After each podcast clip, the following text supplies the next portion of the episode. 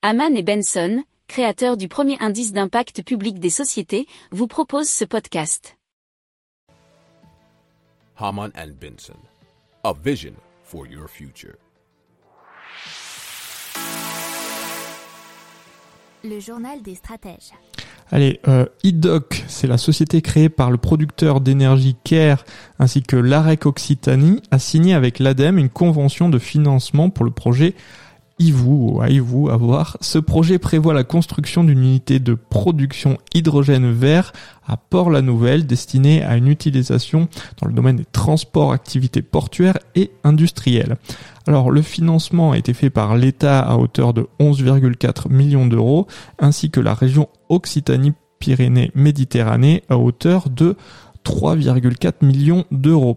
Alors, euh, cette région du port de Port-la-Nouvelle accueillera prochainement un électrolyseur alimenté par une source d'électricité renouvelable photovoltaïque qui permettra la production d'hydrogène vert.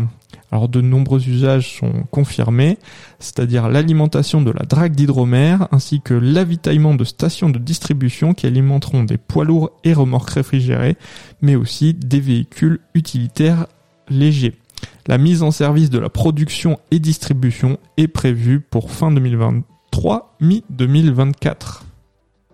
Si vous aimez cette revue de presse, vous pouvez euh, vous abonner gratuitement à notre newsletter qui s'appelle La lettre des stratèges, LLDS, qui relate, et cela gratuitement, hein, du lundi au vendredi, l'actualité économique, technologique énergétique, mais aussi de l'hydrogène et puis de tout ce qu'on trouvera super intéressant pour votre vie.